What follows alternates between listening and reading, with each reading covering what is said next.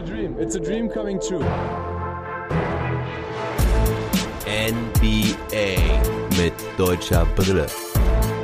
Von und mit dem einzig wahren Philly Fiddler. Mavs Predictions im Trash Talk Table mit meinem Mavs-Experten Alex H. Heinemann. Herzlich willkommen am Sonntagabend. Jo, was geht? Ja, alles gut soweit. Ich habe vorhin noch die Season Preview gemacht, die letzte. Und nochmal alles mir angeguckt, was denn noch so passiert war diese Woche. Und ja, die Saison kann losgehen. Die ganzen Scrimmages sind gemacht und jetzt gucken wir uns noch die Mavericks-Saison an in, mit unseren Predictions. Und ja, Dienstag geht schon los. Ich bin heiß. Ja, ja, auf jeden Fall. Auf jeden Fall. Wenn wieder kurze Nächte. Aber das Gute ist ja, dass es Weihnachten ist oder wird und man da, also ich zumindest, nicht so viel arbeiten muss zwischendurch und dann das auch sehr gut nutzen werde. Ja, und die Familienfeiern dieses Jahr fallen auch alle ein bisschen kleiner und kürzer aus. Deswegen, ich habe am ersten Weihnachtstag zum Beispiel auch gar nichts mehr vor, außer oh, NBA gucken. ja, gerade am ersten Weihnachtstag ist halt auch echt das Megaprogramm. Ne? Da spielen, glaube ich, alle deutschen Spieler oder sowas. Also ja, dein, dein Tag, dein Tag. Ja, der, das ist extra für dich gemacht. Auf jeden Fall. Also da sind auch richtige Kracherspiele dabei. Die Celtics spielen gegen die Nets, die Lakers spielen gegen die Clippers. Nee, das ist Quatsch. Die Mavericks spielen gegen die Clippers und ja, die anderen, ich glaube, die Nuggets spielen auf jeden Fall auch. Ich glaube, nur die Wizards spielen nicht. Aber ja, wird auf jeden Fall spannend und cool. Aber bevor wir jetzt zu unserem Programm kommen, also wir bequatschen ja heute die Dallas Mavericks über die Saison und wir haben diese Tabelle ausgefüllt, die ich auch rumgeschickt habe und die auch ein paar meiner Hörer ausgefüllt haben. Deren Meinung äh, werde ich dann so ein, als Gesamtbild mit einfließen lassen, wenn wir, mhm. ja, wenn es da besondere Tendenzen gibt. Aber vorher haben wir noch die ein oder andere News. Erstmal eine News aus der Liga. Gerade als ich einen Pod vorhin abgeschlossen hatte, kam es raus, dass Rudy Gobert jetzt seinen Vertrag verlängert hat bei den Utah Jazz. Fünf Jahre, 200 Millionen, glaube ich, sowas knapp. Ne? So. Ja, den Betrag hatte ich mir nicht angeguckt, nur die fünf Jahre. Ja, es ist wohl, also es genau, es ist ein Max-Contract, aber kein Super-Max, so war's. Also ich sind, äh, müssten 200 Millionen rum sein. Gucken wir uns mal gerade genau nach. Bestbezahlter Center der NBA-Geschichte. Schreibt Sport 1. So schnell kann es gehen, ne? Fünf Jahre 205 Millionen. Ja, also sogar über 40 Millionen pro Jahr. Ja, deine Meinung dazu? Richtig, falsch, überbezahlt? Ich glaube, dass hier um die Utah Jazz geht, die jetzt nicht so eine Free Agent Destination sind und ja, so ein Spieler wie Gobert jetzt auch, den kriegst du jetzt auch nicht mal so hinterhergeschmissen, glaube ich schon, dass es die richtige Entscheidung ist. Und was sollen sie machen? Ne? Also ich denke auch. Einen besseren Center kriegen sie nicht und selbst das Geld anderweitig loszuwerden mit einer ansatzweisen Qualität auf dem Niveau ähm, ist, glaube ich, für die Jazz einfach unmöglich. Von daher ja, ich hätte es, glaube ich, auch gemacht. Ja. Und offensichtlich haben Mitchell und Gobert ihre Problemchen, ihre Post-Corona-Problemchen ad acta gelegt, sonst denke ich, wäre das auch nicht so zustande gekommen. Würde ich, würde ich jetzt auch von ausgehen, dass das Front Office da sicher ist, dass die beiden auch noch weiter zusammenspielen wollen. Ja. also das hätte ich im Move nicht gemacht. Das muss man dann vielleicht doch nochmal einschränkend ja. sagen. Aber da gehe ich jetzt mal auch von aus, ja. Ja, hat ja in der Bubble auch ganz gut geklappt. Da haben sie ja eigentlich auch gezeigt, dass sie wieder sehr gut miteinander harmonieren. Und ich denke auch, dass es eigentlich alternativlos ist für die Utah Jazz, denn sie haben da ihr, ihre zwei Stars, ihr, ihr Duo, Big Man und ja, Shooting Guard, die so auch echt gut miteinander gespielt haben. Und was willst du da anderes machen? Weil irgendjemand hätte ihm die Kohle gegeben im Sommer. Ja. Definitiv. Ne? Und dann musst du, du musst ihn halt behalten. Du hast jetzt einen Kern über die nächsten Jahre mit den beiden. Und da kann man auch sagen, ja, Gobert ist limitiert, aber er bringt halt auch extrem viel mit in der Defense vor allen Dingen. Und ja, ja. die Jazz haben jetzt in den Jahren mit ihm halt auch echt immer recht gut gespielt. Mitchell kann sich noch weiterentwickeln ich glaube, gut, Gobert, ja, vielleicht auch noch ein bisschen. Ich meine, er ist kurz vor seiner Prime, kurz vor seinem Zenit. Aber ich denke, die nächsten zwei, drei Jahre kannst du damit auf jeden Fall nochmal angreifen. Wir müssen halt gucken, dass das Team drumherum ein bisschen stärker wird, vor allem die Bank. Ja, aber ich denke, mit Gobert hast du da und, und Mitchell zwei gute Eckpfeiler. Kannst du als, als Small Market Team eigentlich, ja, fast, ja, nicht mehr verlangen. Genau. So eine Floskel irgendwie, aber die Verlängerung ist eigentlich fast ein No-Brainer. Ja. Für mich, aus meiner Sicht. Sehe ich auch so, weil auf Twitter wird viel spekuliert, warum der Mann denn so viel Geld bekommt und warum du so einem, der ja null Shooting mitbringt und ja offensiv auch in anderen Hinsichten limitiert ist. Postgame ist jetzt auch nicht so stark, dass du, dass du ihm so viel Geld gibst, aber ich denke auch, dass es, dass es eigentlich. Ja, wie, wie oft war der Mann Defensive Player of the Year? Ja, weiß ich gar Das nicht. ist gerade nicht aus dem Kopf, aber mindestens einmal, ne? Zweimal. Zweimal? Letztes 18 und 19. Und letztes Jahr war es Ant, äh, Jannis. Ja, stimmt. Ja. Ja, also ich denke auch, No-Brainer eigentlich für die Utah Jazz. Und ich glaube, Gobert kann auch ganz gut leben mit dem Vertrag. ja, ja. Damit kann man in Salt Lake City, glaube ich, einiges anfangen. Gut, äh, dann kommen wir eigentlich schon zu den Mavs. Die haben diese Woche noch Courtney Lee eingestellt und entlassen. Also ich glaube, er wurde sogar Anfang der Woche äh, eingestellt oder war es letzte Woche? Ja, ja, irgendwas, also auch noch nicht so lange her, ne? Auf jeden Fall war er nicht lange da. Auch wieder irgendwie ein crazy Move von den Mavericks. Haben, wollten sie mir einfach noch mal ein bisschen Geld zustecken oder was meinst du? Ich mich auch schon gefragt, oder einfach noch ein, noch ein Buddy für die, für die, ähm, ja, das Trainingscamp traue ich mich fast nicht zu sagen, ne? Für die, Mhm. für die Preseason, um zu gucken, ob er doch irgendwie vielleicht im Training oder auch in den drei Spielen, die sie hatten, dann sich dann noch irgendwie präsentieren kann und vielleicht auch den, den, den jungen Spielern ein bisschen Feuer macht. Keine Ahnung. Also so richtig, so richtig erschließt sich mir das auch nicht. Ich meine, es ist kein JJ Barea-Move, äh, wo man einem Spieler aus jahrelangen Verdiensten irgendwie nochmal die Ehre Ehre erweisen will. Vielleicht so ein bisschen Respekt, dass er letztes Jahr mit in der Bubble dabei war. Also letztes Jahr, vergangene Saison, vor zwei Monaten. Vielleicht das, ne? weil das, das fand ich auch einen krassen Move, dass er, wo er verletzt ist, Mhm. und jetzt auch kein Ur-Math ist, äh, wie zum Beispiel so ein Dwight Powell, der Ja. schon ein paar Jahre da ist. Ne? Also Courtney hat mich ein bisschen überrascht, dass er einfach sagt, hey, ich gehe mit in die Bubble. Vielleicht einfach nur aus Respekt. Ja, ja, aber komisch, dass es halt dann erst im zweiten Zug passiert ist, ne? Und nicht, dass sie den Mhm, quasi direkt mhm. verpflichtet haben. Ich meine, gut, Ja. vielleicht hat er erst versucht, irgendwo anders einen Vertrag zu bekommen, hat dann nichts bekommen. Vielleicht haben die Mavs ihm dann nochmal so ein bisschen unterstützt, dass er, dass er nochmal ins Rampenlicht kommt Ja. mit dem. Signing. Hm, hm. Ja, dass er vielleicht da nochmal ja, auf den Radar von manchen GMs, Trainern kommt. Naja, auf jeden Fall ist er schon wieder weg. Ähm, goodbye. Ja. Courtney, Lo Courtney Love, wollte ich schon sagen. Kann Love, ja.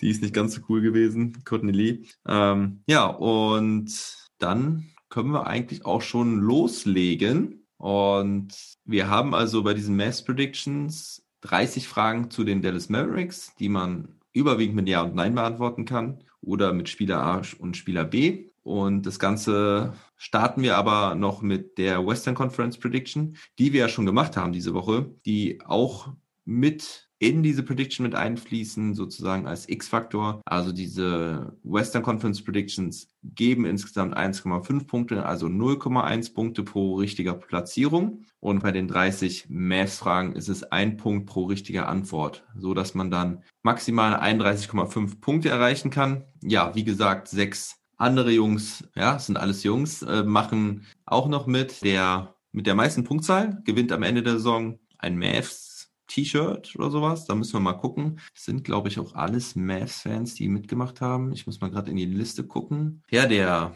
der Major, mein Lakers-Experte, der hat auch mitgemacht. Der gehört auch zu den sechs. Der ist ja nicht wirklich Fan von einer bestimmten Franchise, hat er gesagt. Der kann sich auch was anderes aussuchen. Muss ich mal gucken. Also, erstmal den Gewinner ermitteln bis zum Ende der Saison und dann schaue ich mal, wie ich den Gewinner glücklich machen kann. Und eigentlich muss ja einer von uns gewinnen, ne? Weil wir sind ja, nennen uns ja Mavs-Experten. Ja, ja, wobei, ich glaube, einer von uns wird ja auch gewinnen, weil wir schließen ja sicherlich eine, eine Sidebet ab. Ne? Genau, da solltest du dir ja was zu überlegen. Hast du das gemacht? Ja, und ich hätte jetzt einfach gesagt, wir, also ein Trip nach New York, ist vielleicht ein bisschen heavy zur Finanzierung. Ähm, ich weiß jetzt nicht, wie viel dein Podcast so abwirft im Monat, aber Mm. bei mir reicht das Budget da nicht. Aber ich würde ja sagen, sobald die Baskets in Bonn wieder spielen, werden wir uns da mal ein Spielchen reinziehen. Und Das, das ist eine gute Idee. Winner hat dann den Eintritt und Getränke und Futter Das, ist, frei. das hört sich gut an. Das So ein ist, Päckchen, oder? Das ist eine gute Sache. Telekom Baskets bei uns um die Ecke. Und auch, auch genau den lokalen Sport unterstützen, sobald es wieder möglich Ja, ist. ja, Ein, gerne, gerne. Gute Idee, Ja. machen wir so. ne?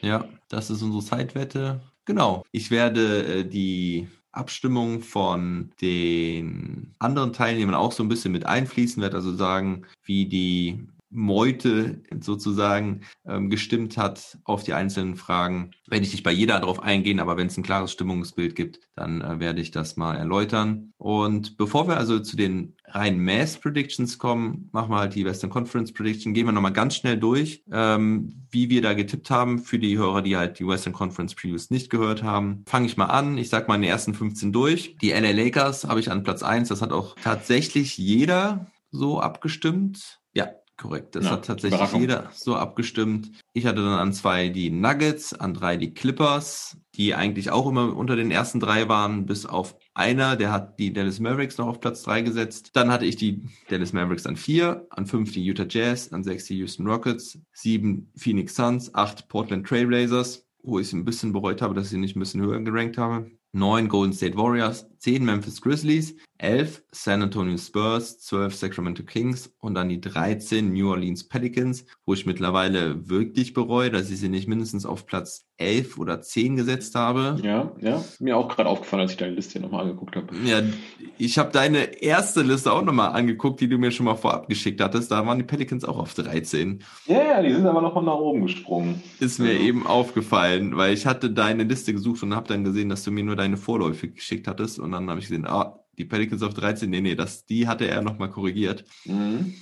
Cleverer Tiefe, Move. Tiefe. Ja, ja, und auch Zion Williamson. Ich glaube, der Typ ist richtig heiß und wird abgehen. Plus Brandon Ingram. Naja, gut. An Platz 14 Minnesota Timberwolves und an 15 die OKC Thunder. Und jetzt sag mir doch nochmal bitte deine ersten 15. Ja, gerne. Also Lakers 1, ne? keine Frage. Ich habe dann dahinter die Clippers, etwas überraschend für viele eventuell, die Mavs. Ähm, aber das schon mal vorab. Ich wollte dieses Jahr ein bisschen optimistischer an die Mavs-Saison rangehen, von daher habe ich sie auf drei genommen. Ah ja, du hattest sie auch auf drei, genau. Mhm. Ja, primär auch wegen der Tiefe des Kaders. Ja. Sind sie dann noch an den äh, Nuggets und an den Jazz auf 4 und 5 vorbeigezogen. Dann auf Platz 6 die Trailblazers, auf Platz 7 die Rockets, auf Platz 8 Golden State. Mhm. Dann die Phoenix Suns, die hast du etwas höher genommen. Da weiß ich noch nicht so richtig, die sind für mich so ein bisschen das Dark Horse. Die Memphis Grizzlies auf 10, wie du. Dann kommen bei mir die Pelicans. Die sind Mhm. bei mir kurz vor Stimmabgabe auch nochmal zwei Plätze nach oben gerutscht. Dann auf Platz 12 die Spurs, auf Platz 13 die Timberwolves. Da muss ich halt auch wirklich immer wieder betonen, die haben den Number One Pick, die haben Carl Towns, die haben die Angelo Russell und landen bei mir in der Western Conference auf Platz 13. Vielleicht noch auf, also ich meine, ich habe es jetzt auf 13 gerankt. Davor sind die Spurs, die aus meiner Sicht von der Qualität des Kaders eigentlich dahinter sind, aber halt Popovic haben. Mhm. Ähm, das ist ein knüppelhart einfach im Westen. Dann auf 14 die Sacramento Kings und wie du auf Platz 15 die Thunder, die ja auch nicht reines Kanonenfutter sind. Ne? Nee. Waren wir uns, glaube ich, auch einig beim letzten Mal. Ja, in der Preseason haben sie jetzt auch nicht so schlecht gespielt. Al Horford will, glaube ich, auch nochmal zeigen, dass er nicht nur Ramschware ist, die durch die Liga geschickt wird. dass er, dass er, wenn er getradet wird, zwei First Rounder wert ist und nicht nur einen. Ja. So in etwa. Ja, ist ja auch verrückt, ne? wenn du die Entwicklung jetzt einmal siehst. Ja, vor zwei Jahren war er da noch sehr wichtige, tragende Rolle bei den Boston Celtics und dann durch dieses Jahr bei den Sixers hat er, hat er so an Wert verloren und an Reputation irgendwie. Das ist schon, Ja. schon crazy. Und jetzt, vielleicht macht er ja den Chris Paul 2.0 in Oklahoma. Ja, ja, also ich meine, bei Hor- Horford ist natürlich ein Spieler mit hohen Skills. Ist halt die Frage, ob er in einer Liga, die immer, immer schneller wird und er jetzt noch nie der schnellste war und jetzt im Alter dann auch etwas älter wird, langsamer wird, Hm. ob er da nochmal zu einem richtigen Leistungsträger werden kann in so einem, in einem ambitionierten Team, weiß ich nicht. Aber einen First Runner werden sie vielleicht noch bekommen irgendwo kurz vor der Trade Deadline, Ja. nachdem, wer da Need hat. Ich gucke gerade mal so ein Stimmungsbild der Hörer und was mir da auffällt, dass hier einer die Houston Rockets auf Platz 13 gehauen hat. Wow, okay. Ich meine, ich habe sie ja auch nur auf Platz sieben. Das fand ich schon, ja, muss ich jetzt auch sagen, indem ich die, ja, das ist halt James Harden, ne? Der kann die auch wieder auf fünf oder von mir auf Platz drei ballern. Das kann schon passieren, ne? Aber Platz 13 ist schon happy. ja, ich meine, auf der anderen Seite kann man natürlich darauf spekulieren, dass sie halt total auseinanderbrechen, die Saison. Ne? Wenn James Ja. Harden vielleicht dann noch geht und die Rockets wirklich einen Umbruch einleiten. Ich finde, die Rockets sind sehr borderline zwischen Komplettumbruch und wir versuchen es nochmal. Und, und Homecourt Advantage. Ja, ja das ist so.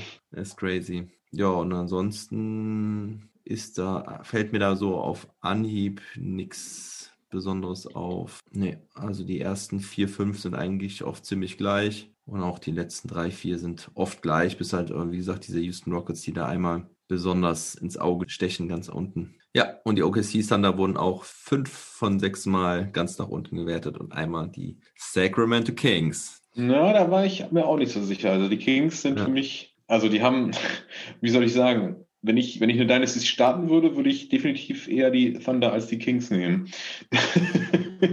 ja. Ne? Also, wir haben jetzt halt schon ihren, ihre, ihre Rookie-Extension für die Aaron Fox äh, mit dem Max rausgehauen. Also die Thunder ja noch ein bisschen von entfernt. Also ich weiß nicht, wo es für die Kings hingehen soll. Aber naja, wir wollen uns ja ein bisschen auf die Mavs konzentrieren heute. Ne? Richtig. Und deswegen legen wir jetzt auch mit den Mavs Predictions los. Ja, und da starten wir dann mit der ersten Kategorie Mavs allgemein. Bei 72 Saisonspielen sind wir ja und da gab es sechs Fragen dazu. Die erste Frage, gewinnen die Mavs mindestens 45 Spiele? Was hast du da gesagt, Alex? Ja oder nein? Ja, da muss ich mich jetzt schon wahrscheinlich erklären. ich ich habe gesagt nein, auch wenn ich die Mavs weiterhin auf Platz drei ja getippt habe und auch zu meinem Tipp stehe, glaube ich, dass es so borderline in die Richtung gehen wird. Ich glaube einfach, dass die besseren Conference ja mal von den Lakers und von den unteren drei, vier Teams, zwei, drei Teams sehr, sehr ausgeglichen sein wird. Und dass da wirklich mhm. ein, zwei Siege zwischen Platz sechs und drei entscheiden können und dass sich dann viele Teams so um die 45 Siege halt tummeln werden. Und ich habe jetzt einfach gesagt, um nicht zu optimistisch bei allem zu sein, dass die Maps keine 45 Spiele gewinnen. So. Mhm. Okay, ja, kann ich nachvollziehen. Ich habe ähnliche Gedanken gehabt. Ich war mir auch nicht sicher. Ich habe sie auf vier getippt. Ich habe mich auch gefragt, äh, brauchst du da 45 Spiele, um diesen vierten Platz zu erreichen? Vielleicht nicht, vielleicht doch. Ist aber wirklich so die Grenze, denke ich auch ungefähr, wo man sich bewegt für Platz drei und Platz vier. Und ich habe mich für Ja entschieden mhm. Stelle. Ich tippe einfach, dass sie 45 Siege holen und damit 27 Niederlagen. Also es ist, glaube ich, die Marke, die ich da gesetzt habe, ist, glaube ich, ziemlich gut. Ja. Schätze ja. ich jetzt mal ziemlich gut ein. Also, ich meine, ich habe die Liste ja ungefähr vor zwei Wochen aufgesetzt. Ja, also ich habe ja auch immer ja. quasi das, das Handicap 50-50 irgendwo gesucht. Also wo ist wirklich ja, genau ja, die Grenze? Ja, hast du, hast du auch gut getroffen. Hast du auch durch die Bank gut getroffen. Ähm, nur mal, um das ins, ins Verhältnis einer normalen Saison zu setzen. Ich weiß nicht, die, die Rechnung hast du wahrscheinlich auch aufgemacht. Das sind dann, werden in einer normalen Saison, wenn du es prozentual hochrechnest, mhm. 51 Siege und 62 Prozent Winning Percentage. Ja. Das kann auf den Platz drei reichen. Also auch mit einem, mit einem Sieg weniger glaube ich trotzdem, dass es sich nicht komplett widerspricht. Auch wenn es ja. ein bisschen so ein, so ein Stretch irgendwie ist an der Stelle. Also du hast das wirklich so gesetzt, dass es wirklich so ein bisschen, ja, also es ist kein, kein No-Brainer in, de, in dem Fall. Ne? Äh, die 45 ja. Spiele, ich sag, sie machen 44. okay, gut.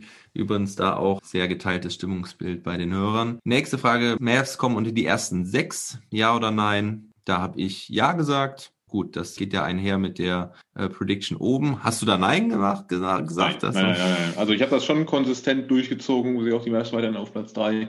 Ja. Ähm, daher auch ganz klar, sie kommen unter die ersten sechs ihrer Conference. Ja, also da war ich vielleicht auch so ein bisschen pessimistisch. Alle sagen nämlich ja, Mavs kommen unter die ersten sechs gut, die Preseason Games waren ja auch erstmal recht vielversprechend, vielleicht auch nochmal so ein bisschen beeinflusst worden dann. Nächste Frage, Mavs gewinnen die Division ist vielleicht nicht ganz so klar. Also die größten Konkurrenten in der Division sind wahrscheinlich die immer noch die Houston Rockets. Sonst haben sie noch die San Antonio Spurs, die Pelicans und die Memphis Grizzlies in der Division. Was hast du getippt? Ich habe gesagt, ja, weil ne, ja, also ich habe da auch äh, anhand meiner Saison-Prediction mich entlang geangelt und sehe die Rockets an sechs und die, die Mavericks an vier. Ja. Und deswegen denke ich ja, auch, dass sie also die mir auch. Klar, ja. Sagen unsere Hörer, einer sagt nein, und ist der, der die Rockets an 13 getippt hat? Oder? Nein, das ist ein anderer. Und die anderen fünf. Wir haben insgesamt haben sechs Leute ja mitgemacht, habe ich gesagt, ne? Ja, genau. Fünf sagen ja, einer sagt nein. Gut. Und die nächste Frage. Mavs machen im Schnitt mehr als 118,7 Punkte. Wie kam ich auf diesen Wert 118,7? Das war der Bestwert der letzten Saison. Das waren die Milwaukee Bucks. Da auch nochmal zur Erklärung. Die Mavs ja mit der historisch besten Offense der Liga letztes Jahr. Das wird am Offensive Rating gemessen. Das ist also, mhm. also die Punkte pro 100 Possessions. Da waren sie tatsächlich auch mit Abstand Erster. Aber die Milwaukee Bucks haben die meisten Punkte gemacht. Wie kommt das zustande? Das kommt dadurch zustande, dass die Bucks entweder mehr Possessions haben oder eine höhere Pace spielen. Ich denke mal, es war Ja. beides Ja. wahrscheinlich. Ja. Ne? Genau. Und deswegen die Frage, schaffen sie es?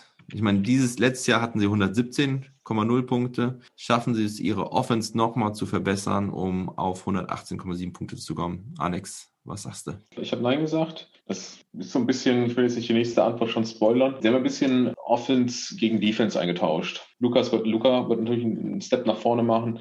Ich glaube aber, sie werden so, ja, war es doch dann wieder ein Sweet Spot irgendwie gewählt. Ich glaube, sie werden leicht drunter liegen. Hm. Ähm, von daher gab es da von mir ein Nein. Bei mir auch nein. Und dann die nächste Frage. Mavs lassen im Schnitt maximal 109,1 Punkte zu. Da habe ich mich auch an der Top 10 Defense vom letzten Jahr orientiert, weil wir hatten das ja im Pod auch schon mal besprochen, dass die Mavs ja ein bisschen mehr Wert auf Defense legen, anstatt äh, Offense. Deswegen auch der Trade Seth Curry gegen Jay, äh, Jason Richardson. Oh, da muss ich direkt mal Oh, ja, der wird Ich noch hab- öfter kommen. ich habe es nicht ganz ausgesprochen, aber ich habe Jay gesagt und das reicht eigentlich schon. Da gehen auf jeden Fall wieder 80 Cent in dem Fall in das Phrasenschwein. 80 Cent, ja. Ja, ich äh, muss Kleingeld loswerden. ähm, genau, also Josh Richardson. Und ja, weil wir da ja auch so ein bisschen darüber gesprochen hatten, dass du, um wirklich vorne angreifen zu wollen, ganz oben angreifen zu wollen in den Playoffs, dass du dann mindestens eine Top 10 Defense brauchst. Ich tippe hier ja.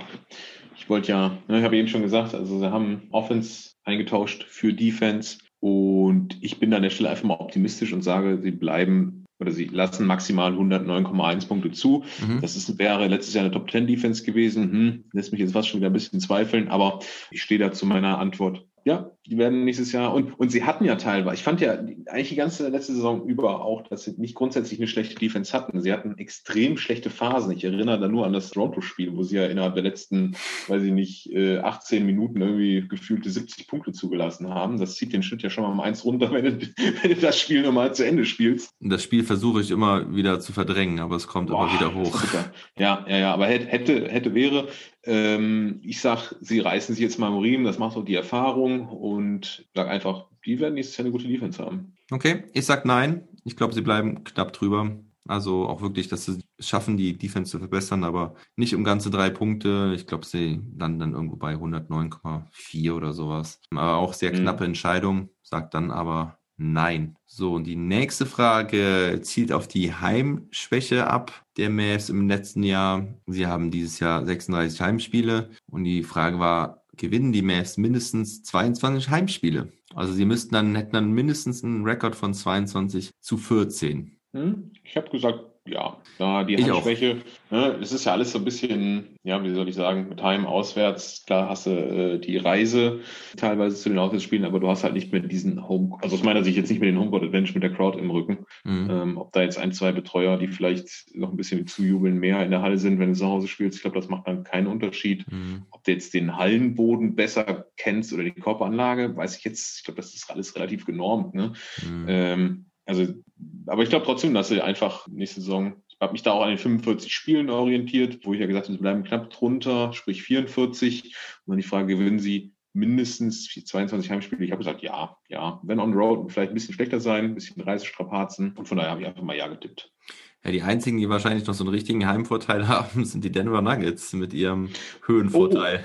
Guter Punkt, guter Punkt. Ja, Mhm. ja. Ist mir gerade so gekommen, als du das gesagt Mhm. hast. Wobei es ja auch noch nicht ganz City. klar ist. Ich glaube, manche dürfen sogar schon Zuschauer wieder zulassen. Oh, das Es war dann, glaube ich, noch lange offen und ich habe eben irgendwo im Vorbeiscrollen was gelesen von Orlando Magic Ticket Sale und Florida ist ja sowieso ziemlich lax in der Corona-Regelung. Also bin mir jetzt gar nicht sicher, ob die nirgendwo Zuschauer zulassen dürfen. Ich könnte mir gut vorstellen, dass wir in Orlando dürfen und in Miami. Also wenn die NBA sich da das Vetorecht aus der Hand nehmen lässt und die Städte oder Teams das selber bestimmen dürfen, dann haben sie das, glaube ich, nicht gut aufgesetzt. Ich weiß Mhm. nicht, ob ich da meine Spieler, die als Auswärtsteam da hinkommen, dann einer potenziellen Gefahr aussetzen würde durch viele Leute in der Halle. Aber naja, wird sich zeigen. Ne? Spannende Ja. Geschichte auf jeden Fall. Also wird sowieso spannend, alles zu beob- zu beobachten sein. Ja, also ich weiß es auch nicht. Einen positiven Corona-Fall gab es jetzt noch bei der letzten Testreihe letzte Woche unter den Spielern. Das ist jetzt auf jeden Fall mal ein gutes Zeichen. Mhm. Aber ich weiß jetzt wirklich nicht genau, wie die Regelung ist. war eigentlich davon ausgegangen, dass nirgendwo Zuschauer da sind, erstmal, aber ich bin mir nicht sicher. Schauen wir mal. Also ich habe auf jeden Fall auch auf Ja getippt, wobei es auch schon grenzwertig war. Allerdings müssen sie auch ja irgendwie auch ihre Spiele gewinnen, wenn sie oben da reinkommen müssen. Und ich glaube, die Heimschwäche, Heimschwäche vom letzten Jahr, ja, ich glaube, das hatte so ein bisschen mit, mit dem inneren Druck der Mannschaft zu tun, mit dem inneren Druck von Luka Doncic, dass er seine Dallas Mavericks Fans glücklich machen will. Ich glaube, ohne die Zuschauer ist das sowieso erstmal passé und ja, ich glaube einfach, dass das kein anhaltendes Ding wird. Ähm, ja, meinst du, dann trifft er, trifft er seine Freiwürfe ohne, ohne Homecrowd? Also viel schlechter kann er sie eigentlich nicht treffen. ja. Okay. Äh, nächste Frage. Mavs haben einen positiven Overtime-Rekord. Letztes Jahr hatten sie drei Siege und vier Niederlagen nach Overtime. Ich habe auf Ja getippt. Ich bin da einfach mal Optimist. Da warst du letztes Jahr schon Optimist. Da war ich letztes Jahr schon Optimist. Das war nicht so gut. Ähm, da hatte ich schon eine positive, damals hatte ich eine positive Bilanz getippt. Ich glaube sogar mit 3 zu 2 oder sowas. Mhm. Aber damit lag ich auf jeden Fall falsch. Ich glaube aber, dass sie aus diesen Niederlagen gelernt haben. Und deswegen sage ich ja. Ja, und bei aller Liebe und aller positiven Einstellungen, die ich den Mavs dieses Jahr gegenüber erbringen möchte, habe ich hier trotzdem einen Nein getippt. Ähm, mhm. Ja, also das ist jetzt über die letzten Jahre eigentlich immer negativ gewesen. Sie haben jetzt gestern, vorgestern gegen die Timberwolves, wobei das war eigentlich mehr so eine, so eine Garbage-Time-Overtime. Mhm. Da hat ja nicht die, die Starting Five oder keiner, kein Rotationsspieler mehr richtig auf dem Spielfeld gestanden. Aber das habe ich dann nochmal ähm, zum Anlass genommen, hier ein klares Nein zu setzen. Okay. Bei den letzten Fragen übrigens auch geteiltes Stimmungsbild bei den Hörern. Nur bei den Heimsiegen waren sich die meisten eigentlich einig. Also da gab es fünf ja, ist positive. aber in, in, interessant zu sehen, dass doch relativ viele auch halt die Mavs so positiv einschätzen. Ne? Ich habe jetzt gedacht, mit meinem Platz drei oben, die sich halt echt äh, übers Ziel hinaus. Aber es war ja noch ein anderer, der die Mavs aus drei getippt hat. Und grundsätzlich scheint das Stimmungsbild ja sehr positiv zu sein bei deinen ja. Hörern. Also von der Saisonplatzierung drei, vier, vier, fünf, fünf und einer hat sich auf sechs getippt. Das war das Schlechteste. Ja, okay. Aber naja, es kann ja auch alles eng, wirklich eng beieinander liegen. So, und dann kommen wir jetzt zu der nächsten Kategorie. Und das bedeutet Mavs-Spieler Head-to-Head. Also da werden immer zwei Spieler miteinander verglichen. Du musst dann einen picken pro Kategorie und ich fange mal an. Wer hat mehr Starteinsätze? Dwight Powell oder Dorian Finney-Smith? Und ich sag's gleich, weil es wird für dich keine große Überraschung sein, wen ich da picke. Ich picke my man Dorian Finney-Smith. Der hat mir die letzten Predictions schon gerettet, weil er als einen Burger besorgt auf jeden Fall. Ja, weil er als X-Faktor immer irgendwie dazwischen stößt und irgendwie immer wieder seinen Weg in die Starting Five und die in die vielen Minuten bekommt. Ja, ich glaube definitiv auch, dass es Dorian Finney-Smith sein wird. Erstmal, weil ich aus den Predictions letztes Jahr gelernt habe, ähm, aber auch, weil ich überzeugt bin, also ich bin, weiß ich, ich liebe den Jungen auch, auch großer Fan. Ich glaube aber, dass er fast in allen projizierten Starting Fives irgendwie dabei ist. Ob auf der 3, oder auf der Vier, irgendwie Dorian Finney-Smith ist da immer ein Mix, weil ich auch glaube, dass er von den Spielern, die so borderline Starting Five sind, der ist, der am ehesten Impact in der Starting Five hat und am ehesten nicht von der Bank kommt. Wenn du mhm. ein bisschen mhm. weißt, was ich meine. Also, es, ja.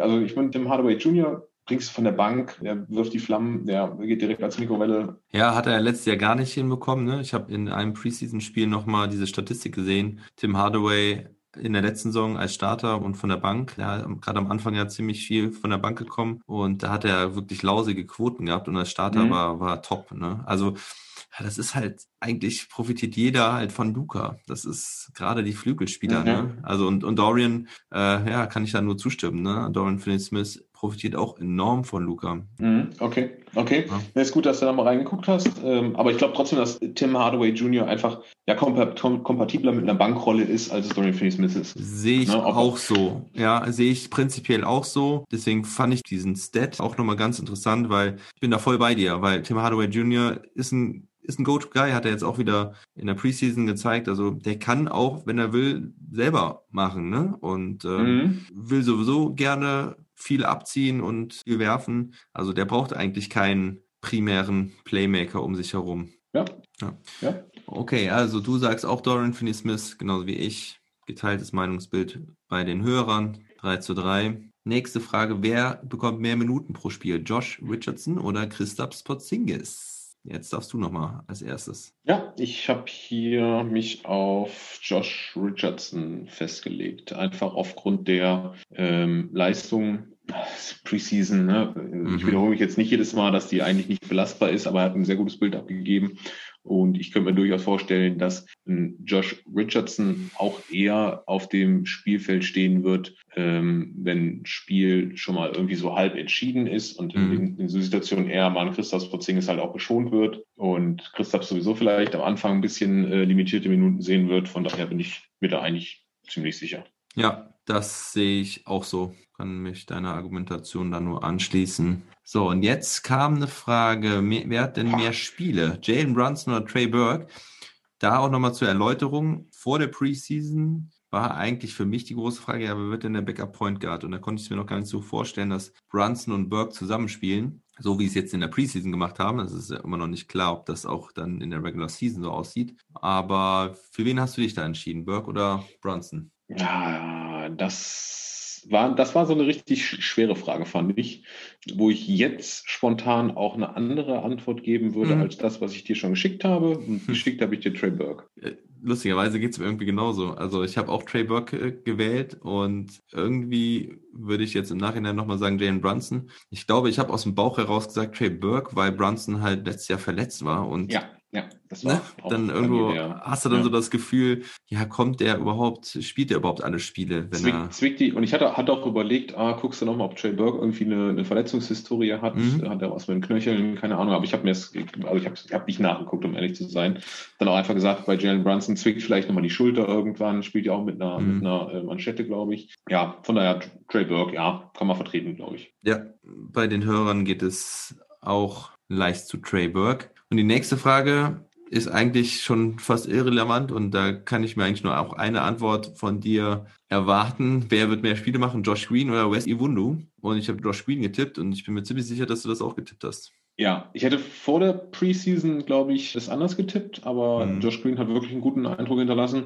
Wes Iwundu hat, glaube ich, im letzten Spiel jetzt gegen die Timberwolves mhm. wenige Minuten gesehen. Garbage Time am Ende, ja. ja. Und hat auch generell in den Spielen jetzt nicht so einen bleibenden äh, Eindruck hinterlassen, von daher Josh Green. Ja, Iwundo ist ein bisschen der Verlierer der Preseason, glaube ich, weil mhm. man hat sich doch schon ein bisschen mehr von ihm erhofft oder erwartet, beziehungsweise man hat gedacht, er wird wahrscheinlich eine größere Rolle bekommen. Er hat ja einen zwei Jahre Minimumvertrag bekommen von den Mavs. Dass er da jetzt so in der dritten Garde hängt, war, glaube ja, ich, auch ja. nicht der ursprüngliche Plan. Ist, aber ist, ist glaube ich, wirklich eher so als Veteran auch, ne? Also mhm. ist ja, hat ja schon ein bisschen, ein bisschen NBA Spiele hinter sich, Saisons hinter sich. Und ja, ich, glaube vier. Ich, glaub, ich hätte auch nicht gedacht, dass er da hinter Josh Green zurückfällt. Ne? Das kann sich natürlich über eine Saison auch nochmal ändern und du kennst halt, oder wir kennen ja auch Rick Carly, macht Josh Green mal zwei, drei Spiele hintereinander, doofe Rookie-Fehler, kann sich das mhm. Blatt auch ganz schnell wenden. Oh ja, auf jeden Fall. Definitiv. Ja, aber die meisten haben auf Green getippt. Einer hat nur auf Iwundu getippt. Ja, nächste Frage. Wer macht mehr Rebounds pro Spiel? Luka Doncic oder Christoph Sporzingis? War auch ja, eine Frage, die wir letztes Jahr dabei hatten. Ähm, da hat äh,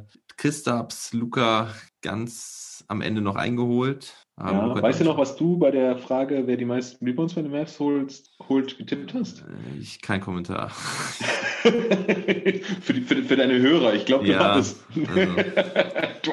Paul getippt. Aber das äh, fällt mir nur gerade so ein. Äh, bei der Frage hättest du hättest mhm. wirklich ja würfeln können, oder? Ich meine, die waren ja letztes Jahr gefühlt so einen Rebound auf 80 Spiele auseinander. Ja, aber die Frage ist, wohin ja. entwickelt es sich? Also ja, ich habe ja. Christoph Spotzingis getippt, weil ich finde, dass er halt gerade im späteren Saisonabschnitt halt mehr Rebounds gesammelt hat. Mhm. Ja, auch in der Bubble. Ja. Und ich glaube, deswegen geht der Trend zu Porzingis und deswegen habe ich mich für Porzingis entschieden. Ja, ich habe und hier gehen wir dann auseinander, äh, auf Luca gesetzt. Mhm. Aus dem Grund, den ich vorhin schon gesagt hatte mit den Minuten. Ähm, mhm. Ich kann mir durchaus vorstellen, dass er so ein bisschen auch geschont wird noch, am Anfang vielleicht auch ein bisschen schwerer reinkommt. Und das hat für mich so den Ausschlag gegeben, ähm, dass er ja. ähm, wieder 0,1 Rebound hinter Luca landet. Ja, nachvollzieh nachvollziehbar. Ne? Der wird am Anfang bestimmt nicht so frisch sein wie zum Ende der letzten Saison. Aber ich glaube, er wird sie sich auch am Ende erst holen, die Krone mit den meisten Rebounds im Team. Ja, und auch hier, wie auch bei allen Fragen eigentlich äh, im Head-to-Head-Vergleich, geteiltes Stimmungsbild. Außer das Green gegen Iwundo, das war relativ eindeutig. Aber alle anderen sind ziemlich nah an 50-50 dran. Nächste Frage, mehr Punkte im Schnitt. Maxi Kleber oder Dwight Powell? Maxi Kleber hatte 9,1 letzte Saison und Dwight Powell 9,4. Ja, also bei dem anderen Podcast, bei dem ich mitmache, NBA mit kanadischer Brille, hatte ich hier äh, Dwight Powell gesagt. Bei dir NBA mit deutscher Brille lege ich mich mal auf Maxi Kleber fest. Schön, wie du dich beeinflussen lässt.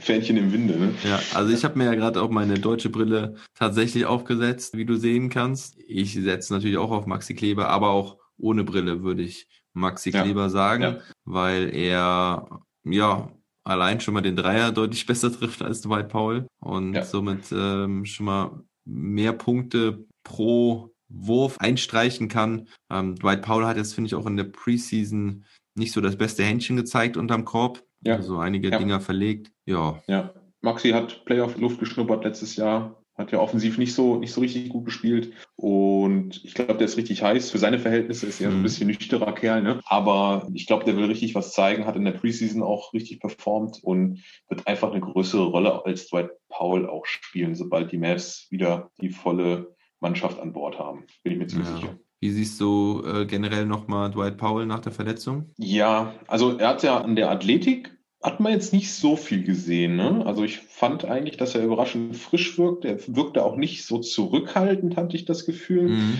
Ne, das heißt, hast ja oftmals nach einer Verletzung, dass so ein Spieler, gerade diese athletischen Spieler, dann auch so ein bisschen im Hinterkopf haben, oh, ich habe mich da richtig fies verletzt, auch gerade bei der Art der Verletzung, die er hatte, eine schwere Verletzung. Und ja. das hast du eigentlich nicht gesehen, aber er hat halt seine Limitierungen. Ne? Und wie du sagst, hat er unterm Korb jetzt auch nicht so das richtig gute Händchen gehabt. Kann natürlich jetzt gerade in der Phase, wo Christaps noch nicht spielt, natürlich aber trotzdem extrem wichtig sein, ihn wieder an Bord zu haben. Ja. Und man das verstehen. Welcome to the party. Welcome to the party. Also wenn Maxi Kleber nochmal mic'd up ist in der NBA, dann hört man schon ganz Wasser, Wasser, dass er da immer voll am Start ist, aber ja, er ist nicht der, der größte Lautsprecher. Aber innerhalb des Teams ist er doch, glaube ich, schon ganz viel am Plappern, vor allen Dingen auch auf dem Court und hat ja auch so ein lustiges Pre-Game-Ritual mit Dwight Powell. Da machen sie auch immer irgendeinen Quatsch mit, mit Kopfballtraining und so. Wie oft ja, haben sie den haben, Ball mit Haben mir in der letzten Saison auch immer zusammen richtig gut gefallen, die beiden, muss ich ja sagen. Ne? Die haben schon äh, auch ein paar Line-Ups auf dem Feld zusammen, zusammen gut gespielt haben. Ne? Und habe ich mir jetzt gar nicht so den Gedanken gemacht, ja? War das so? Mhm.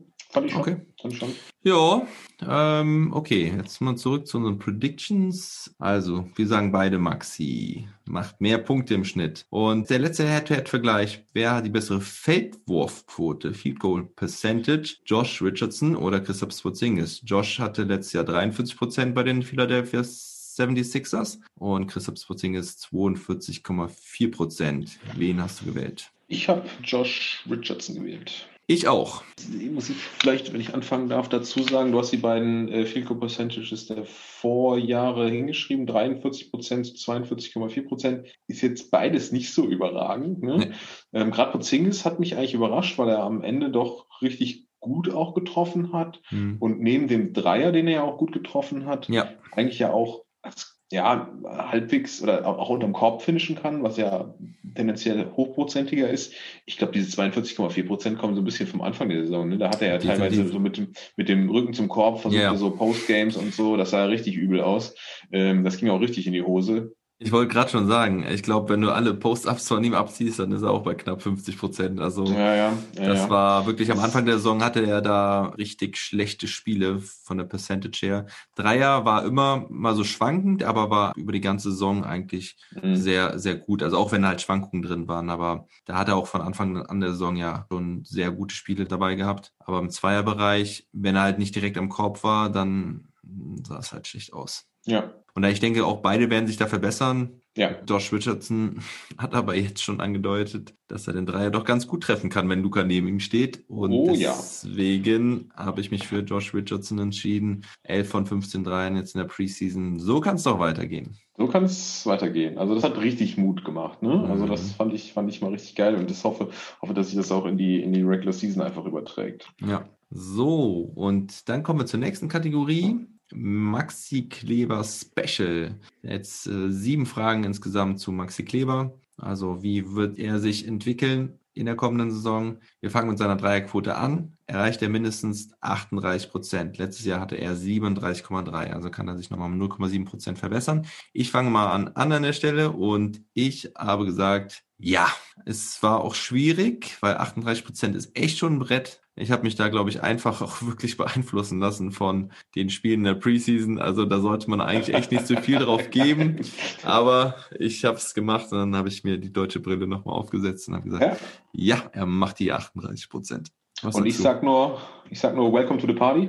Ähm, ich habe auch Ja getippt. Jawohl. Ja, es, ist eine, es ist eine kleine leichte Steigerung, ähm, 37,3, du hast gesagt, auf 38. Und ich kann mir durchaus vorstellen, dass Maxi auch sehr ordentlich Dreier wieder trainiert hat, um das einfach, weil das, mhm. das macht ihn einfach aus. Ja, die Defense, die er hat, in Kombination mit der Rim Protection und dem Dreier, das ist einfach ein geiles Paket. Und ich glaube, die drei Sachen, würde trainiert haben, den Dreier trainierst du dann automatisch. Und ich bin da eigentlich sehr zuversichtlich. Okay, nächste Kategorie geht dann um die Defense von ihm. Er hatte letztes Jahr 1,1 Blocks pro Spiel. Ich habe gefragt, macht er dieses Jahr mindestens 1,3 Blocks pro Spiel? Und jetzt darfst du als erstes antworten. Da habe ich gesagt nein, mhm. weil ich ähm, 1,1 Blocks schon ziemlich stark finde für einen mhm. Rollenspieler, sage ich mal. Und ich glaube nicht, dass er das nochmal auf 1,3 Blocks steigern kann. Ich glaube schon. Ich oh, bin auch da optimistisch. Schön, schön. Ich finde es eigentlich krass, dass er schon nur 1,1 Blocks hatte pro Spiel, weil er so viele Spiele dabei hatte, wo er irgendwie drei, vier, fünf Blocks immer hatte. Ja.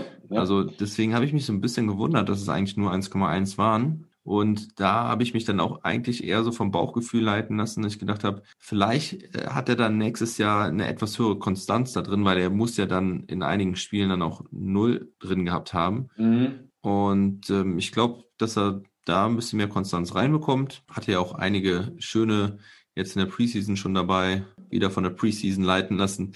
Aber ich sag ja.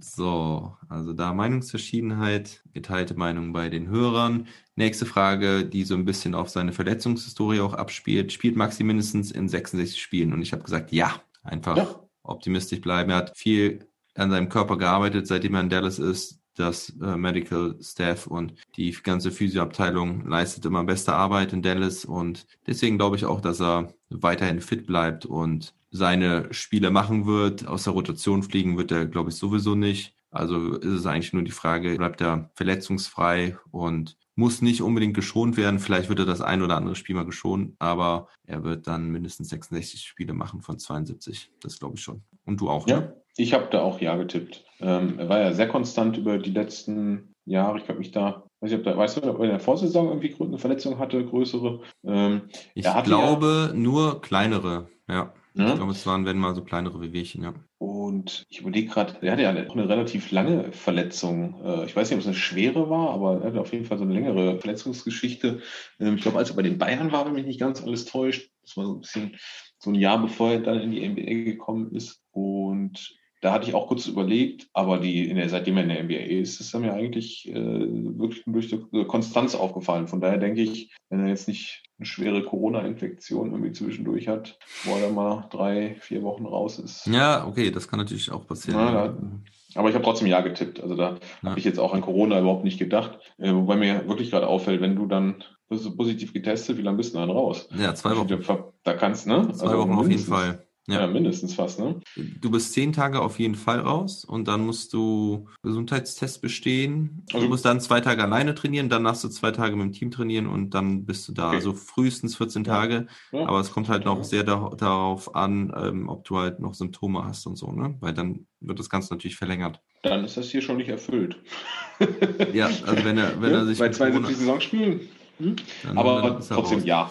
Ja, ja, und zu seiner Verletzungshistorie, ja, also gefühlt war er eigentlich immer verletzt, ähm, ja, ne? bevor er in die NBA gekommen ist. Also ich glaube, er hatte vielleicht ein gesundes Jahr dabei. Also es war immer, immer ein Riesenthema bei ihm, weswegen ja auch seine Karriere sehr stagniert hatte in jungen Jahren schon. Und deswegen hat er da, glaube ich, auch alles richtig gemacht, zu den Dallas Mavericks zu gehen, weil die sind ja wirklich bekannt dafür, ein gutes Medical Auf, Staff zu haben. Auf jeden Fall.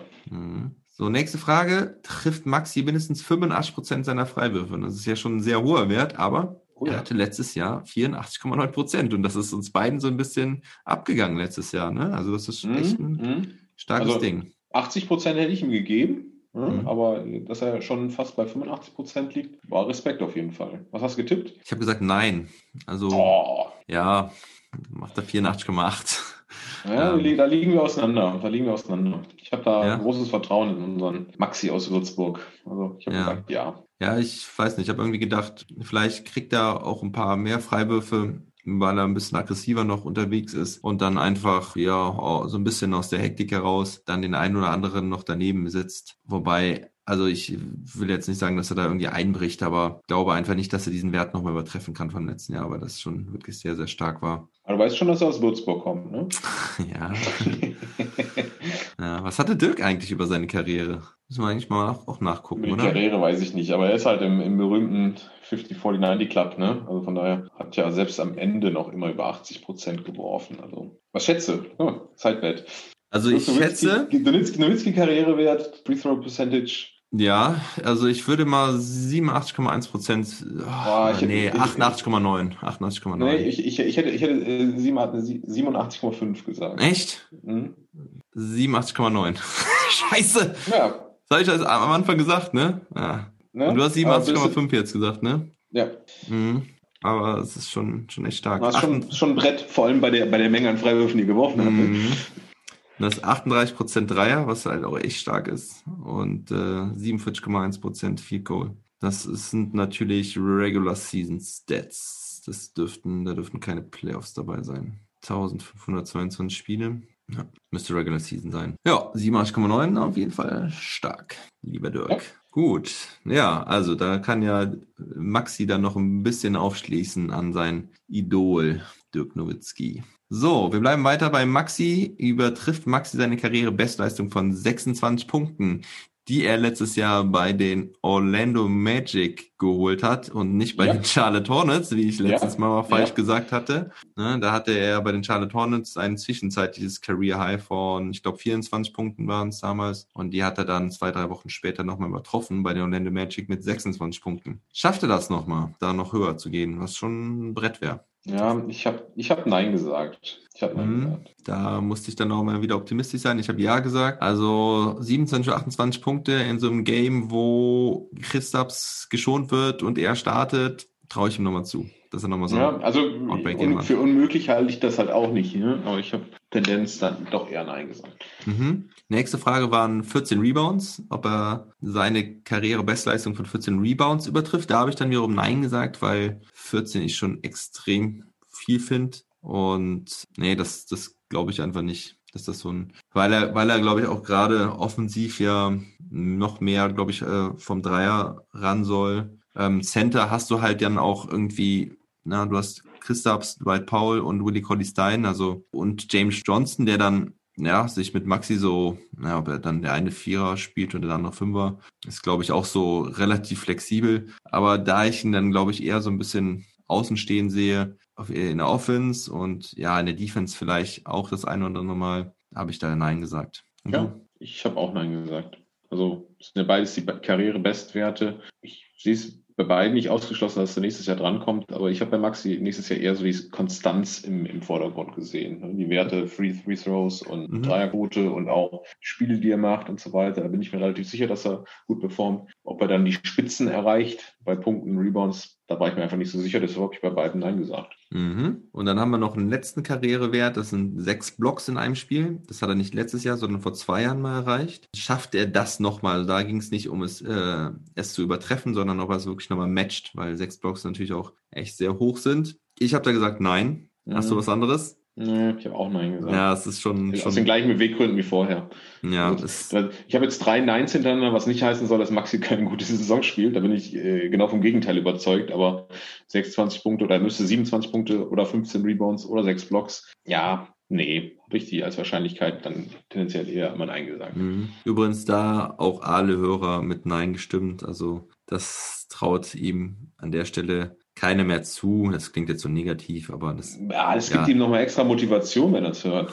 sechs Blocks wollen wir sehen dieses Jahr in einem Spiel. Ja, also ich meine, die Wahrscheinlichkeit ist schon geringer. Es ist schon ein bisschen hochgematcht. Aber ich habe mich halt an den Werten aus seiner Karriere Ja, ja. orientiert und ja, vorletzte Saison durfte er dann ja auch, ja, teilweise auch wirklich ja mal richtig ran. Das war ja noch Tanking Year im Prinzip. Ja, war es Tanking Year? Ach, weiß ich nicht, aber das war, war so eine durchmixte Saison, wo ja dann auch die ganzen Trades gemacht wurden, um Dennis Smith Jr. und Chris Starps. Und ja, da konnte er in einem Spiel mal sechs Blocks reißen. So, und das war's zum Maxi. Jetzt gibt's noch ein kleines Luca Magic Special mit drei Fragen. Erzielt Luka Doncic mindestens 17 Triple Doubles. Also letzte Saison hatte er 17 bei 75 Spielen. Schafft er das jetzt auch bei 72 Spielen? Ich habe gesagt, ja, das schafft er, weil ich nicht mehr gegen Luka Doncic wetten wollte. Da habe ich letztes Jahr ein bisschen zu pessimistisch gesetzt und diesmal will ich mich da nicht lumpen lassen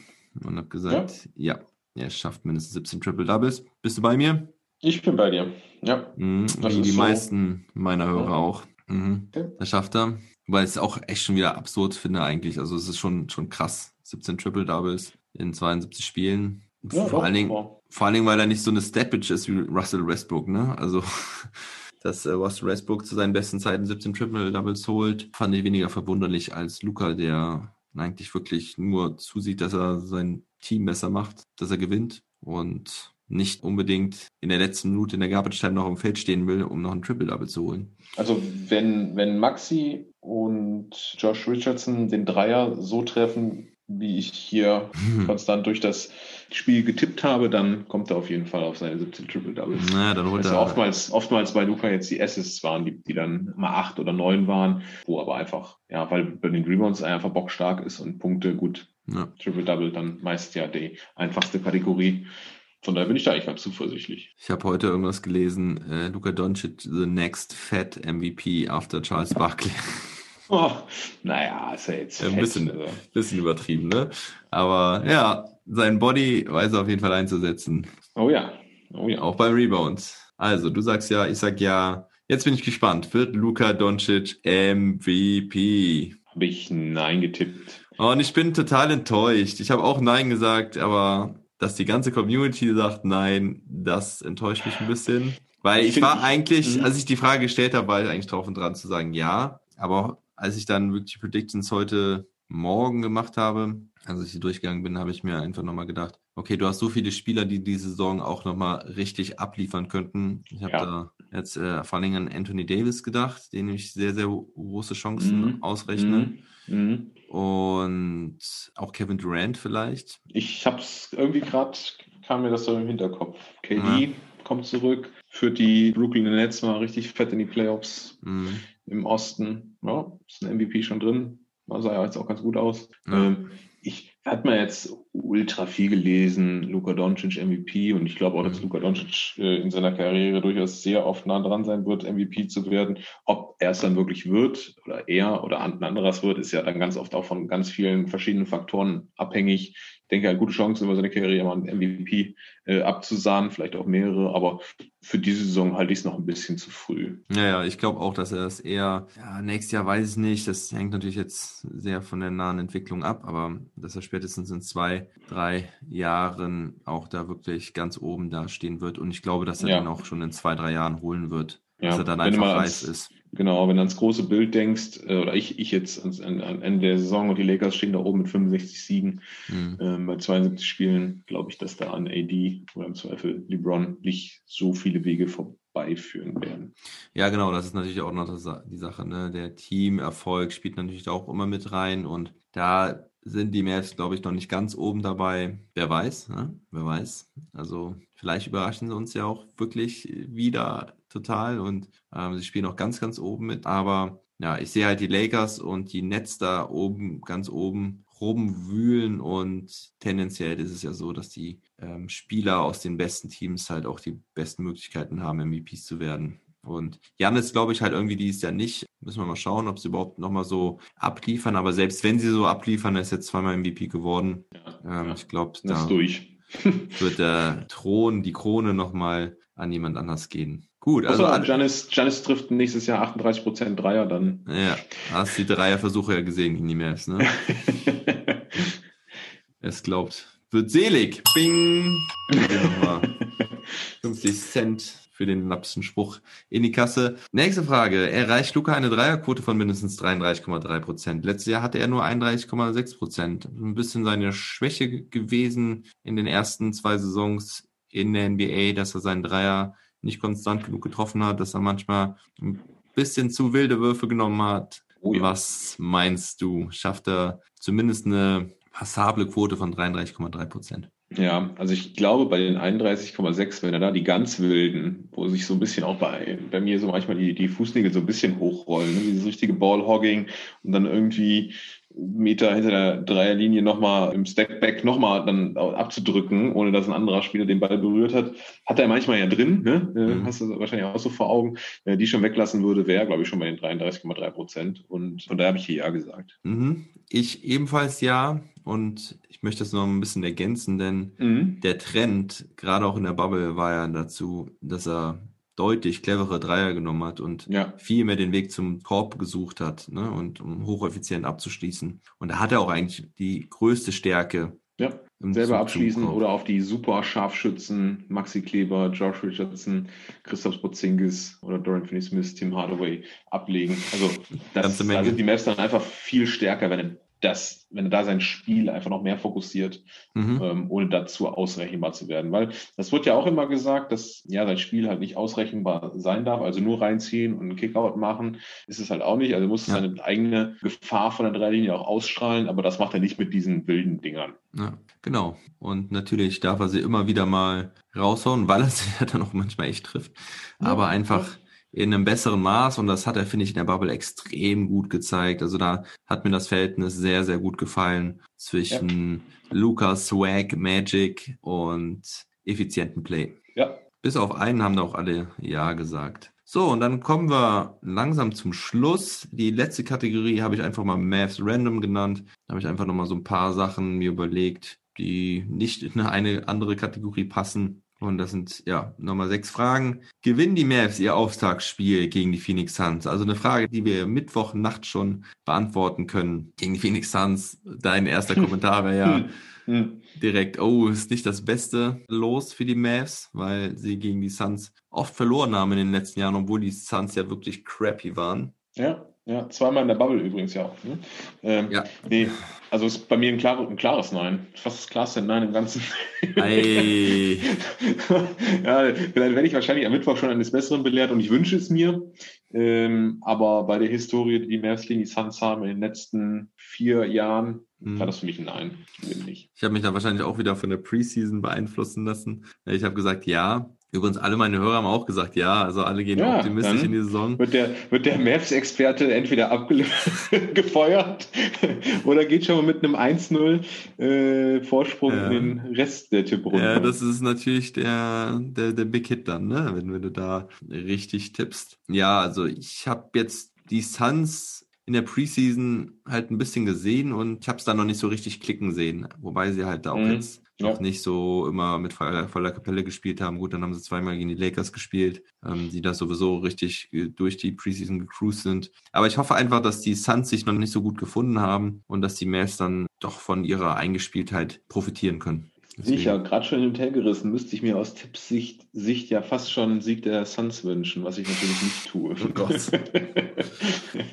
Ja, steht viel auf dem Spiel, mein Freund. oh ja. Nächste Frage. Wird einer dieser Spieler getradet? Tim Hardaway Jr., Dorian Finney-Smith oder unser Maxi? Und ich sage natürlich nein, weil ich es mir nicht wünsche, dass einer von diesen Spielern getradet wird. Vor allen Dingen nicht unser Maxi. Das wäre eine Katastrophe, auch für NBA mit deutscher Brille. Das äh, müssten wir trotzdem die Mavs weiter covern und noch ein anderes Team, weil die Mavs werden wir immer covern hier in diesem Pod. Das ist, haben wir Dirk Das ist meine. Ansage. Das ist meine Ansage. Ja, es wird immer Mavs und MFFL Sonderpodcasts geben. Das muss einfach sein. Ja. Ich habe die Frage auch mit Nein beantwortet, wenn du die drei Spieler durchgehst. Maxi Kleber, wir hoffen es nicht, ich glaube es nicht. Dorian Finney-Smith, den Vertrag tradest du eigentlich nicht. Das müsste schon ein ganz krasses Szenario sein. Und Tim Hardaway Jr. könnte natürlich irgendwie passieren, ist ein auslaufender Vertrag mit einem relativ hohen Salary, irgendwie, weißt du, 18? 18, glaube ich, ja. Ja. Mhm. Ähm, den kannst du natürlich schon irgendwo mal gebrauchen in einem Deal, ne? Aber ich glaube trotzdem in Summe, in Summe eher nein. Laut Basketball Reference 18,975 Millionen. Tim Hardaway.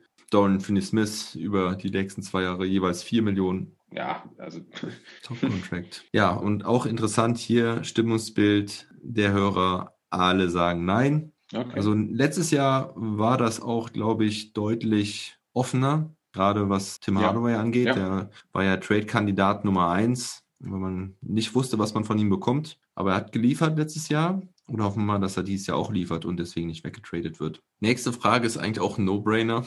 eigentlich so einfach. Gibt es ein, mindestens eine Ejection für Rick Carlisle und ich gehe davon aus, dass du Ja gesagt hast, genauso wie ich, oder? safe, safe, ja.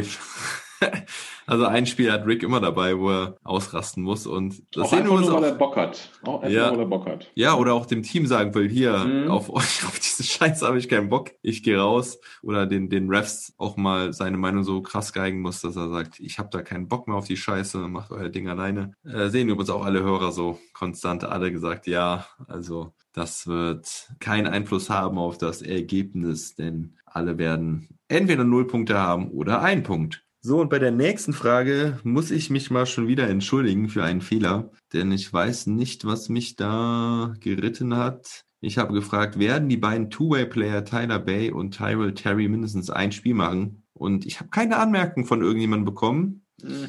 Ich weiß nicht, ob es jemandem aufgefallen ist, aber Tyrell Terry ist kein Two-Way-Player. Er hat einen Vierjahresvertrag unterschrieben. Ich weiß nicht, wie dieser Fehler bei mir hier zustande gekommen ist. Aber die Frage interpretieren wir auf jeden Fall so. Es geht nicht um die beiden Two-Way-Player, sondern es geht um Tyler Bay und Tyrell Terry. Ich hoffe, das habt ihr auch so verstanden. Ist ein Ja. bisschen eindeutiger, ne, wenn die, weil diese zwei Namen da stehen. Also richten wir uns danach. Und Mhm. was meinst du? Werden sie beide mal eine Spielminute bekommen? Mindestens? Also die Frage ist ja dann, kriegen die beiden Rookies, ne? Beides, beides Rookies, äh, machen die wenigstens ein Spiel in der normalen Ja, Josh Green ist ja auch ein Rookie, ne? Also. Ja, aber diese, diese beiden Rookies Ja, haben diese mindestens beiden ein Spiel. Mhm. In der normalen Saison hätte ich, glaube ich, ein Nein getippt. Diese Saison, äh, den speziellen Umständen, habe ich ein Ja getippt. Das wäre eigentlich auch meine Intention gewesen, als ich diese Frage ge- aufgeschrieben habe, so dass ich dann gesagt hätte, ja, wegen dieser kurzen Sorgen, wegen diesem Schedule. Aber als ich es dann heute ausgefüllt habe, habe ich Nein gemacht, weil ich glaube, dass Tyler Bay tatsächlich keine Chance bekommen wird, Mhm. weil er doch noch zu roh aussieht, meiner Okay. Meinung nach. Ja. Also, es war so mein Eindruck bei den Preseason Games. Ich glaube auch, dass man halt auf Tyrell Terry, ja, gut, man hat ihm auch einen Vierjahresvertrag gegeben. Also auf ihn wird man ein bisschen mehr setzen. Also bin ich mir bei ihm eigentlich ziemlich sicher, dass er eine Chance bekommen hat, auch wenn er mich überhaupt nicht überzeugen konnte bislang. Ja. Hat viele Würfe genommen, die meiner Meinung nach relativ aussichtslos aussahen, wenn er da gegen einen großen Mann irgendwie zum Korb zieht. Auch hier bei dem Spiel gegen die Timberwolves hatte er die letzte Möglichkeit. Mhm. Hm, War das zur Overtime oder in der Overtime? Weiß ich gar nicht mehr. Ist auf jeden Ich glaube, ich glaube, es war vor der Overtime, dass er den letzten Wurf bekommen hat. Und äh, ah ja, nee, genau. Boban hat ja den letzten Wurf in der Stimmt. Overtime bekommen Ja, mit dem Dreier. ja, das wäre natürlich das mega geil gewesen, wenn er das Ding gesetzt hätte. Ich habe hier geschrien, weil es war so, es war nicht klar, was die Mavs davor haben. Klar wollten sie natürlich irgendwie einen Dreier werfen, aber dass Boban dann den Dreier nimmt, das hätte ich gar nicht gedacht. Ich hätte es mega gefeiert. Fand es auf jeden Fall mega cool, dass Boban den nehmen durfte. Genau, aber Ende der regulären Spielzeit war es Tyrell Terry, der dann zum Kopf gezogen ist und gnadenlos weggeblockt wurde. Mm, Wird ihm noch öfter passieren. ja, das glaube ich auch, weil es echt kein großer Spieler. Und aber ich, also ich glaube, Tyler Bay wird keine Minute bekommen, weil der auch der Kader insgesamt sehr groß ist von den Mavericks und sie ja, Ja. noch andere Optionen haben. Was sagen die anderen? Bis auf einen haben alle Ja gesagt. Okay. Also 5 zu 1. So, und dann, vorletzte Frage, werden die Mavs drei Spiele in Folge verlieren? Was hast du gesagt? Sie waren letztes Jahr das einzige Team, Mhm. oder ganz, eins der ganz, ne? Ja. Also eins der ganz wenigen Teams, vielleicht sogar das einzige Team, das nur zweimal, also nicht dreimal am Stück verloren hat. Aber das ist so ein statistischer Outlayer aus meiner Sicht. Also es kann über eine Saison, eine Saison, 72 Spiele schon durchaus mal schnell passieren, dass man drei Spiele verliert. Also da bin ich rein statistisch Mhm. so ein bisschen durchgegangen und habe gesagt, ja, die werden irgendwann mal drei Spiele am Stück verlieren. Mhm.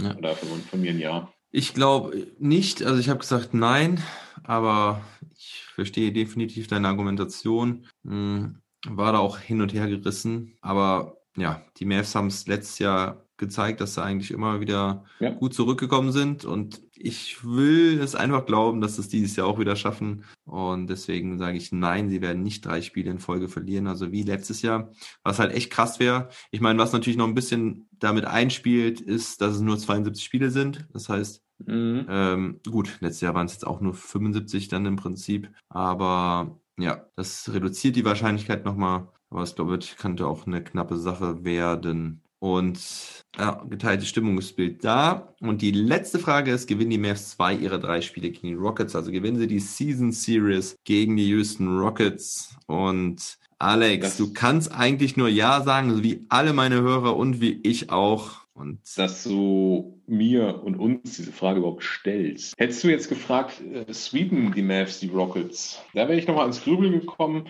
mh, aber auch da hätte ich Ja gesagt, also sage ich auch bei zwei aus drei Ja. ja, übrigens, als ich die Fragen gestellt habe, war Russell Westbrook noch da. ja, hätte aber nichts geändert. Nee, eigentlich nicht. Also genau, ich hätte auch so oder so auf Ja getippt. Ja, war glaube ich ein bisschen zu einfach, aber es ist halt das, das Derby und die wichtige Frage, gewinnen sie diese Season Series gegen die Houston Rockets? Wir sagen beide Ja und das finde ich gut so und ich finde es auch gut, dass ihr das auch alle so seht und die Mhm. Houston Rockets dann auf Platz 13 landen, wie einer, Ich, wie einer meiner Jungs hier sagt. ich, ich habe ja jetzt schon ein bisschen Schiss vom Mittwoch, ne? Wenn, die, wenn die Maps gegen die Phoenix Suns gewinnen und ich als der Maps-Experte schon mal ganz hinten bin Ja. in der Ja. Tipp-Hierarchie. Auf der anderen Seite freue ich mich dann über einen Mavs-Win, aber habe auch eine kleine Entschädigung, wenn die Mavs verlieren. Also von daher vielleicht doch alles richtig gemacht. Es bleibt spannend. Schauen wir, was die Saison so bringt. Ja, ich danke auf jeden Fall allen mal, die hier mitgemacht haben, die sich die Mühe gemacht haben, die Excel-Tabelle auszufüllen. Ist ja auch nicht so ganz ohne, diese 30 Fragen durchzugehen und auch die 15 Teams in der Reihenfolge zu tippen. Hätten jetzt ein paar mehr sein können, die mitmachen, aber ich bin zufrieden, dass ihr sechs mitmacht, wir insgesamt dann halt zu acht sind. Und ja, gewinnen will ich nochmal erläutern. Es gibt ein Mavs-Shirt oder T-Shirt eurer Wahl, aber es sind, glaube ich, ja, ich habe es gesagt, eigentlich alles Mavs-Fans, bis auf einen. Und dem einen dem können wir dann eigentlich auch ein Mavs-Shirt schenken. Also, wenn er sich, er Der- eh kein Team cool findet. Genau, der wird dann zum Mavs-Fan gemacht einfach, wenn er überhaupt gewinnt. Also, das ist ja erstmal Grundvoraussetzung. Ja, Age, hast du noch irgendeinen Final Take zur Saison der Mavericks? Irgendein Hot Take? Was wird passieren? Ein Hot Take. Ein Hot Take, Mhm. Courtney, hast du ja vorhin schon, schon äh, gesagt, ist nicht mehr dabei. Nein, ich, denk- ich bin einfach super gespannt, super positiv für die Saison. Hoffe, trotz meiner schlecht, dann schlechten Ausgangslage fürs Tippspiel, dass sie äh, mit einem Sieg in die Saison starten und dass sie die Rockets sweepen. Hm. Das sind so meine, meine Main Takeaways eigentlich. Hm. Wie sieht denn die Starting Five jetzt aus? Starting Bitte. Five, ist das noch eine, Zusatzprediction hier jetzt von Mhm. uns beiden? Also ich glaube, dass Luca starten wird. Muss ich mich mal ganz weit aus dem Fenster lehnen. ganz heißer Take hier. Zusammen, zusammen mit Josh Richardson, Dorian Finney-Smith wird starten, Tim Hardaway Jr. wird starten und, Und? dann ist eigentlich, eigentlich müsste dann auch Paul starten. Ja, ich glaube auch. Ich glaube nicht, dass er jetzt noch auf, auf Willie Colley Stein oder, oder Maxi umschwenken wird. Nee, das glaube ich auch nicht. Ne? Ich glaube, Ja, da versucht man dann auch wieder die mh, Synergien zwischen Luca und Paul zu setzen. Und wenn Christophs dann zurückkehrt, wird Christophs dann Paul ersetzen? Weil das ja wäre dann ja schon wieder komisch, wenn dann halt Paul aus der Starting Five fliegt, ohne Luca dann, also dann zum Bench-Mob gehören würde. Also Oder ich- dann doch vielleicht Dorian Finney-Smith rausfliegt. Ah, das ist schwierig, ne? Es ist super schwierig. Also es war ja vor, vor der letzten Saison, ich weiß nicht, ob du dich erinnerst, haben wir das natürlich auch diskutiert. Und Mhm. da war ich ja kein großer Fan von der Aufstellung mit Dwight Powell und Christoph Porzingis. Hm, ich erinnere mich. Und es hat sich ja über die Saison jetzt auch nicht so bewährt, dieses Line-Up. Von daher glaube ich nicht, dass Paul und Porzingis gemeinsam in der Starting Five dann stehen werden. Weil einfach, ich glaube, es auch relativ klar ist und KP es auch eingesehen hat, dass er dann doch irgendwie den Big Man halt geben muss, ne? wenn er denn spielt. Und von daher denke ich wirklich, dass es da einen 1 zu 1 Wechsel geben wird. Und Mhm. Paul dann rausfliegt. Da, da muss man sagen, dann sind die Mavs natürlich auf den Big Man-Position, auf der Big Man-Position von der Bank relativ breit besetzt. Ne? Also dann hast du eigentlich auf der Bank drei Spieler, die Ansprüche haben auf, auf Playing Time, wie ich mit Maxi, Paul und Willie Colley Stein. Und einen, der James durchaus Johnson. auch mal James Johnson sehe ich ja dann auch noch als großen Wing, der durchaus mal Ja. Dreierminuten aufsaugen kann. Gerade wenn du halt nur mit einem nominellen Big halt in der Starting Five spielst, muss James Johnson ja eigentlich fast schon Richtung drei von der Bank kommen. Und dann hast du halt auch noch Boban, der sicherlich auch je nach Mhm. Matchup dann mal Minuten sehen wird. Also ja, aber ich glaube, Rick wird da einfach wieder geil zaubern. Hatte ich ja im, in der Mavs Vorschau auch schon gesagt. Also er hat da genug Puzzleteile, die er da zusammensetzen kann. Und das wird uns, glaube ich, manchmal verzweifeln lassen, aber sehr oft auch sehr viel Spaß machen. Ja, Mann, Mann, ich bin echt heiß. Bald stehen schon 72 Spiele wieder an. Ei, wir werden Mhm, eine mhm. Menge Mass Basketball sehen. Und ich werde auch noch vielen weiteren anderen Basketball sehen. Ja, die Nuggets, die Celtics, die Lakers und die Wizards. Ich hoffe, bei den Wizards werden auch die deutschen Jungs noch einiges spielen. Den letzten Ja, Spiel ja. Bonga und Wagner nur mit sechs, sieben Minuten. Ja. Da ist Böses zu ahnen. Naja. Aber lass uns auch da positiv bleiben. Ja, die haben auf jeden Fall das Potenzial dazu, da auch wieder hochzurutschen. Aber wir werden sehen. Gut, alles klar. Dann danke ich dir vielmals und ja, wenn ihr sechs Teilnehmer noch irgendeine Stellungnahme dazu haben wollt, mir nochmal erklären wollt, wie die Houston Rockets auf Platz 13 rutschen oder warum Luka Doncic eigentlich kein MVP wird, muss man nicht erklären. Ich ja selbst gesagt. Aber ja, wenn ihr noch irgendwie was dazu sagen wollt, schreibt mir gerne. Ich freue mich drauf. Und dann werden wir gespannt sein, wer die zum Mess-Experten gekrönt wird. Zum Ende der Saison ist es ja leider so, dass die Auswertung schlussendlich eigentlich erst während der Playoffs gemacht werden kann, wegen der MVP-Wahl. Das ist, glaube ich, das Einzige, Ja, ja. wo wir nämlich bis zur bis in die Playoffs warten müssen. Vielleicht ist es nicht mehr entscheidend, vielleicht kann man es dann schon vorher krönen, aber ansonsten erst zu den Playoffs. Und dann müssen wir mal gucken, ob dein Contract nochmal verlängert wird. Also ich spiele ich spiel ja eh, eh schon zum Veterans Minimum, ne? Ja, deine, deine Einnahmen-Ausgabenbilanz sieht im Podcast besser aus als meine. Ne? Das soll sich ja eh noch ändern. Ja, hoffen wir mal. Gut, alles klar, dann reingehauen und ich würde sagen, spätestens Mittwochnacht sind wir am Tickern, ne? Ja, da tippe ich mir die Daumen heiß auf jeden Fall. Du guckst live, ne? Ich guck live. Ja, Safe. perfekt. Alles klar. Also, Alright. never stop ballin'. Bye.